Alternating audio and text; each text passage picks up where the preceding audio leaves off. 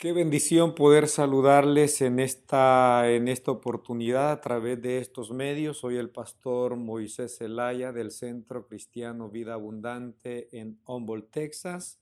Desde esta ciudad nosotros saludamos a todos aquellos que están al pendiente de estas, de estas reflexiones bíblicas y vienen a servir como un aliciente en medio de la oscuridad.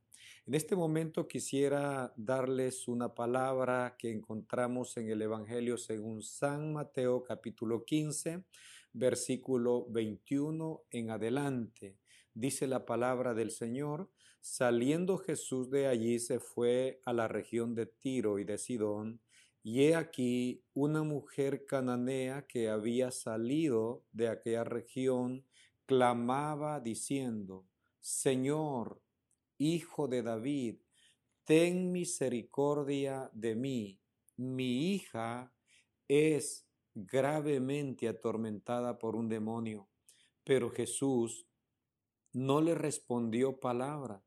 Entonces, acercándose sus discípulos, le rogaron diciendo, despídela, pues da voces tras nosotros.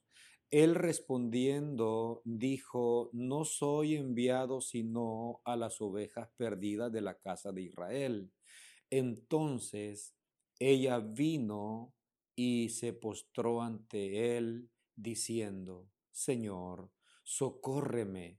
Respondiendo, él dijo, no está bien tomar el pan de los hijos y echarlo a los perrillos. Y ella dijo, sí, Señor, pero aún los perrillos comen de las migajas que caen de la mesa de sus amos. Entonces respondiendo Jesús dijo, oh mujer, grande es tu fe, hágase contigo como quieres. Y su hija fue sanada desde aquella hora. Esta historia nos deja muy en claro la angustia, la desesperación que tenía esta mujer. Sin duda en situaciones como ella se encontraba, eh, lo que más desea uno es el apoyo de las personas, es una respuesta positiva de aquellos que tienen la respuesta para mi problema. Y en este caso ella acudió a Jesús, acudió a Jesús para pedirle a él ayuda tocante a su problema. La Biblia dice que su hija estaba gravemente atormentada por un demonio. No sabemos cuáles eran las reacciones que esta niña tenía. Lo cierto es que su mamá estaba muy angustiada por esta situación. Pudo haber acudido a diferentes lugares, pudo haberle consultado a diferentes personas este problema. Las personas pudieron haberle respondido, lo siento mucho, señora, lo que le está pasando pudo haber acudido a lo mejor a alguna organización, algún médico, y sin duda le han de haber dicho, señora, no, no podemos ayudarle. Pero en uno de esos días, buscando la respuesta para su necesidad, se dio cuenta que a la ciudad había llegado Jesús de Nazaret. Jesús. Jesús de quien se había dicho que había orado por los enfermos y habían sido sanados. Jesús, aquel que había resucitado los muertos. Jesús, aquel que había hecho que el mar entrase en bonanza, hoy está en la ciudad. Y al darse cuenta ella que Jesús estaba ahí, acudió a él y le dice, Señor, ayúdame mi hija está gravemente atormentada. La Biblia dice que Jesús guardó silencio, pero esta mujer insistió, eh, eh, continuó buscando a Jesús y gritándole que por favor le ayudase. A ellos los discípulos tienen que salir y decirle al Señor sugerirle a Él que por favor despidiera, callara a esa mujer, porque venía gritando detrás de ellos.